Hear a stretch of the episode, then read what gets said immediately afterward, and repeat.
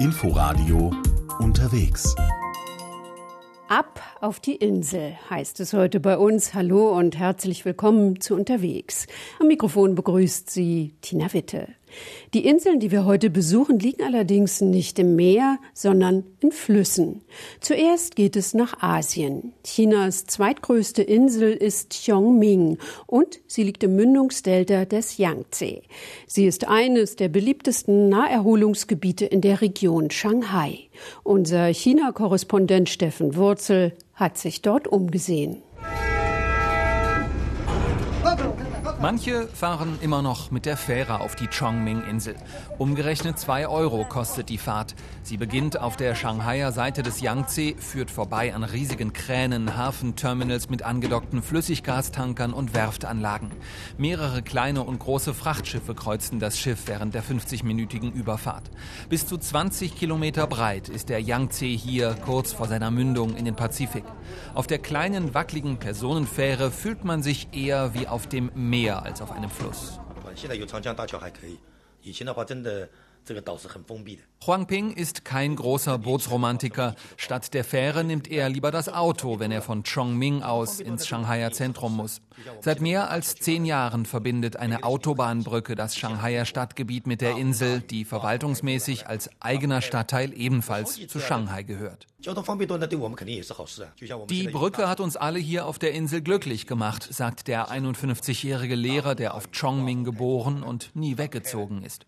Früher waren wir auf die Yangtze-Fähren angewiesen. Wenn das Wetter schlecht war, saßen wir hier fest. Ich habe zusammengerechnet bestimmt mehrere Tage kostbare Lebenszeit vergeudet, indem ich auf Fähren gewartet habe und in langen Schlangen anstehen musste. Gemeinsam mit seiner Frau hat Huang Ping auf Chongming zwei Kinder großgezogen, erzählt er stolz. Die beiden sind inzwischen erwachsen und viel unterwegs. Er und seine Frau aber verbrächten nach wie vor die allermeiste Zeit auf der Insel. Als ich klein war, gab es hier nicht mal gepflasterte Straßen. Mein Schulweg war ein Feldweg mit Schlaglöchern. Heute ist hier alles super ausgebaut. Unser Lebensstandard hier auf der Insel hat sich enorm verbessert. Chongming liegt nördlich von Shanghai im Mündungsbereich des Flusses Yangtze. Rund 90 Kilometer lang ist die Insel im Schnitt und etwa 15 Kilometer breit. Damit ist Chongming flächenmäßig rund ein Drittel größer als Rügen. Es gibt viel Natur auf der Insel, landwirtschaftliche Flächen, Bäume und Wiesen. Im Sommer ist überall auf der Insel das Zirpen der Grillen zu hören.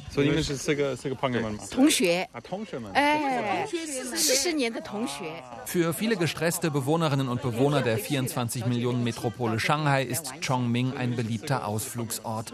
So wie für diese vier Mitte 50-jährigen Freundinnen, die sich seit der Schulzeit kennen und einmal im Jahr auf die Insel kommen, wie sie erzählen. Das fühlt sich hier alles so anders an als in Shanghai, viel entspannter. In der Stadt ist alles so laut. Wenn wir uns dort treffen, dann immer nur zum Shopping oder zum Nachmittagstee. Hier auf der Insel ist das was ganz anderes. Für alles ist so viel Platz und die ländliche Küche schmeckt uns so gut. Einschränkend muss man allerdings sagen, viele Shanghaierinnen und Shanghaier betrachten grundsätzlich alles, was sich außerhalb der eigenen Stadt abspielt, als Landleben. Dass auf Chongming immerhin 700.000 Menschen leben, das fällt da nicht weiter ins Gewicht. Hier auf der Insel ist alles viel ruhiger als in Shanghai, vor allem nachts, sagt auch diese 28-jährige Biologin, die mit ihrem Freund für einen dreitägigen Kurzurlaub nach Chongming gekommen ist. Das, was junge Leute in Shanghai normalerweise machen, in hippen Cafés abhängen, sich gegenseitig fotografieren, das halte ich für eine Zeitverschwendung. Hier auf der Insel gefällt es mir deswegen besser. Ich beschäftige mich hier mit der heimischen Pflanzenwelt. Das passt zu mir und zu meinem Beruf. Geografisch gesehen ist Chongming eine relativ junge Insel. Sie ist erst vor rund anderthalbtausend Jahren entstanden, heißt es in chinesischen Texten. Angeschwemmte Sedimente des Yangtze-Flusses haben die Insel in den vergangenen Jahrhunderten zur zweitgrößten der Volksrepublik gemacht. Nur die südchinesische Tropeninsel Hainan ist noch größer. Und Chongming wird langsam weiter wachsen. Der Abstand zu den beiden Flussufern wird kleiner, sagt der 51-jährige Lehrer und Inselbewohner Huang Ping. Die Chongming-Insel ist bis zu 20 Kilometer von der Küste Shanghais entfernt. Dass wir in naher Zukunft mit dem Shanghaier Festland verschmelzen, das ist unwahrscheinlich. Wir werden aber wohl irgendwann mit dem nördlich gelegenen Landesteil Jiangsu verbunden sein. Das befürchte ich. Die Frage ist dann, wozu gehören wir denn dann? Bisher ist Chongming ein Teil von Shanghai. Das alles wird der Verwaltung noch einiges an Kopfzerbrechen bereiten. Weiter geht es nach Frankreich. Sie ist das Herz von Paris, die Ile de la Cité, die Stadtinsel mit eigener Metrostation. Sie ist eine von drei Binneninseln in der Seine. Vor Corona besuchten sie 14 Millionen Touristen. Aber die Ile de la Cité ist keine Insel der Glückseligkeit. Vielmehr beherrschen sie große Probleme. Aber es gibt eine Vision. Stefanie Markert hat die Insel von einem Zipfel zum anderen durchquert und mit Menschen vor Ort gesprochen. Wie eine Pfeilspitze ragt der nordwestlichste Zipfel der Ile de la Cité in die Seine. Sieben Meter tiefer als die übrige Insel und damit auf ursprünglichem Niveau. Stadtführerin Soazic Le Guevel erklärt. Die Insel, das ist die größte Insel der Stadt. Sie ist 22 äh, Hektar groß. Sie wurde immer vergrößert. Am Anfang war sie 8 Hektar groß. An der Spitze liegt ein romantischer Garten mit Eiben und Schwarznussbäumen. Dieser Garten heißt Le Square du Vergalan. Vergalan, das war der Spitzname für diesen König, Heinrich IV. Er war ein Schützenjäger. Nach der Legende hat er mehr als 70 Mätressen gehabt, deshalb Vergalan. Das Wort bezeichnet einen noch im Alter vitalen Mann. Soasik lacht und zeigt auf das Reiterstandbild des Königs, der hoch zu Ross verschmitzt lächelt. Das Denkmal steht neben der Brücke Pont-Neuf, die Christo verhüllt und Carax verfilmt hat. Sie ist die einzige der neun Brücken, die die Insel mit beiden Flussufern verbindet. Die einzige auch, auf der sich einst keine Läden drängten. Heinrich IV., er wollte keine Häuser drauf sehen. Er wollte, dass die Pariser den Fluss genießen können. Und seinen neuen Palast, den Louvre, am anderen Ufer. Vom 10. bis 14. Jahrhundert residieren Frankreichs Könige noch auf der Ile de la Cité. In ihrer Privatkapelle der Sainte-Chapelle bewahren sie die sündhaft teuer erkaufte Reliquie der Dornenkrone Jesu auf. Vom Palais de la Cité sind vier Türme geblieben, an einem die älteste öffentliche Uhr der Stadt. Seine mittelalterlichen Säle liegen heute in der Conciergerie. Die war während der Revolution Wartesaal zur Guillotine, auch für die entthronte Königin Marie Antoinette. Doch die Inselgeschichte beginnt früher. Das ist die Wiege von Paris. Alles entstand auf dieser Insel. Die Parisi, es waren Kelten, sie haben sich im dritten Jahrhundert vor der Geburt Christi auf der Insel niedergelassen. Sie waren verantwortlich für den Warenverkehr auf der Seine. Im 19. Jahrhundert fegt Baron Osman einmal über die Insel, vertreibt 25.000 Einwohner, hinterlässt dafür große Gebäude und Plätze, über die kalt der Wind bläst. Nur auf dem königlichen Place Dauphine ist man geschützter. Wohnhäuser umstehen ihn. Man sitzt in gemütlichen Cafés unter Bäumen. Hier wird Boule gespielt, man trifft sich zum Qigong. In dieser Ruhe-Oase haben einst Fotografiepionier Louis Daguerre, der Dichter Jacques Prévert oder das Künstlerpaar Simone Signoret und Yves Montand gewohnt. Eine Seite des Platzes nimmt der mächtige Justizpalast ein. Die Insel ist heute vor allem Behördensitz mit Handelsgericht, Polizeipräfektur und dem ältesten Hospital der Stadt. Neben dem renovierungsbedürftigen Komplex liegen kleine Hallen aus Glas, grün gestrichenem Metall und Holz. Es ist der Marché aux Fleurs, der Blumenmarkt. Hier schneidet Pascal gerade Zweige zu und steckt sie in Schaumgummi. Ich bin praktisch auf dem Blumenmarkt geboren. Meine Großeltern haben 1940 angefangen, hier Blumen zu verkaufen. Ich binde gerade Kränze. Ich nutze viel Blau, Weiß und Rot. Markt und Insel scheinen eher zu verblassen. Die Anwohner werden immer älter, andere können sich die Wohnungen nicht mehr leisten, sie werden an Ausländer verkauft. Weniger Bewohner, weniger Kunden. Einige Touristen kaufen noch bei uns, aber seit Notre Dame gebrannt hat, ist das auch weniger geworden. Der Markt braucht einen frischen Anstrich, so ist er traurig. 20 Jahre lang haben wir mit einem Fragezeichen gelebt, ob der Markt bleibt oder einem Luxusbauprojekt weichen muss. Aber jetzt hat die Bürgermeisterin entdeckt, dass Grün gut ist. Mokiert sich Händlerin Pascal über die Sozialistin, die Paris ökologischer machen will. Die Stadt plant, den Blumenmarkt nun ab 2023 für fast 5 Millionen Euro zu renovieren. Den sonntäglichen Vogelmarkt wird es hier aus Tierschutzgründen danach nicht mehr geben. Andere Projekte liegen auf Eis. Ex-Präsident Hollande hatte in seiner Amtszeit den Architekten Dominique Pirot beauftragt, eine Vision für die Insel im Jahr 2040 zu entwickeln. Der macht 35 Vorschläge. Studentenwohnungen, schwimmende Plattformen, neue Brücken. Aber das geht alles langsam voran, wegen der Pandemie, mangels Geld. Heute gibt es kein globales Projekt mehr, wie wir es vor vier Jahren vorgeschlagen hatten. Bislang wächst auf der Insel nur der Leerstand. Der Staat konzentriert sich auf den Wiederaufbau Notre-Dames, die Stadt auf das Areal rundherum. Perrault sitzt in einer Jury, die dafür bald ein Projekt auswählen wird. Künftig soll man dort besser die Krypta besichtigen als ein Auto parken können. Und die Insel wird Fußgängerzone.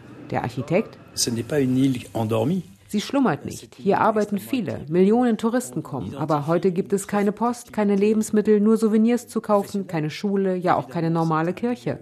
Damit die Insel einen Alltag hat, brauchen wir echte Bewohner, kein Airbnb. Echte Bewohner wie Pierre. Der junge Ex-Militär und Webdesigner wohnt in der Rue du Cloître Notre-Dame. Er hat seine Fenster weit geöffnet und schaut hinter einer Sichtblende hervor, wie zur Tarnung aus Weidengeflecht und grünen Plastikblättern. Ich wohne im Erdgeschoss, wohl in der Inselstraße mit den meisten Passanten. Trotz Doppelfenster hört man die Touristen, die Menge und Musik. Das ist der Preis, wenn man hier wohnen will. Apropos, für meine rund 30 Quadratmeter bezahle ich 1100 Euro warm. Pierre, der am südöstlichsten Zipfel der Insel wohnt, schaut sehnsüchtig hoch zur Kathedrale, deren Fenster wie mit Riesenpflastern verschlossen sind. Sein einziger Wunsch? Wieder durch Notre Dame laufen. Ansonsten schauen wir mal. Unser nächstes Ziel ist die österreichische Hauptstadt. Einst war es der Hochwasserschutz, der Wien ein beliebtes Ausflugsziel beschert hat die Donauinsel. Anfang der 1970er Jahre begann das aufwendige Megaprojekt, das seit Jahrzehnten Stadtbewohner und Touristen anzieht. Auch unseren Österreich-Korrespondenten Clemens Fehrenkotte. Sanft schlagen die Wellen ans Ufer der Donauinsel, die vom Strom der neuen Donau umspült wird. 21 Kilometer lang, bis zu 250 Meter breit, Badestellen nahezu überall, Rad- und Wanderwege, Grillplätze, Liegewiesen und schattenspendende Bäume und in wenigen Minuten vom Stephansplatz mit dem Rad oder den Öfis den öffentlichen Verkehrsmitteln zu erreichen. Ein Natur- und Erholungsparadies mitten in der Stadt für Wiener und Wienbesucher. Zum ersten Mal sei sie hier, sagt Ulrike Teils, die mit ihrer Tochter Hanna aus Südtirol angereist ist. Ich wollte mein ganzes Leben gehen, Wien besuchen und jedenfalls die Donauinsel ist, ist einfach perfekt. Gebürtige Deutsche wohnt seit über 30 Jahren in Südtirol und bewirtschaftet dort einen Biobauernhof. Sie blickt sich an diesem böigen Tag um und was sie sieht, gefällt ihr. Ja, ich fühle mich da richtig in der Natur ganz verbunden. Wien fällt mir überhaupt auf, im Gegensatz zu anderen Großstädten, es ist eine ganz ruhige, sehr gemütliche und offene, freundliche Stadt. Also ich nehme an, dass das auch die Verbindung zur Natur macht. Man ist immer irgendwo schnell in dem Grün und da wird man ruhiger. Also ich sage, Mailand zum Beispiel ist komplett anders, weil wir kommen aus Italien, aus Südtirol und das ist ein Riesenunterschied. Ich liebe Wien. Das hört Thomas Kurschuh-Schneeberger gerne. Er arbeitet seit bald 30 Jahren bei den Wiener Gewässern, dem städtischen Wasseramt. Lange Zeit auch hier auf der Donauinsel, deren Entstehungsgeschichte er so gut kennt wie kaum ein zweiter. Um die Donau bei Wien vor Hochwasser zu schützen, seien bereits zu Zeiten von Kaiser Franz Josef Ende des 19. Jahrhunderts die richtigen Voraussetzungen geschaffen worden. Man hat neben der 280 Meter breiten Donau eine 450 Meter breite Ausdehnungsfläche gelassen, das Inundationsgebiet, das Überschwemmungsgebiet. Und das war unser Glück. Glück deswegen, weil somit diejenige Fläche schon bereitstand, auf der ab 1972 nach und nach die Donauinsel entstand, aus dem Aushub für den neuen Seitenkanal, die neue Donau.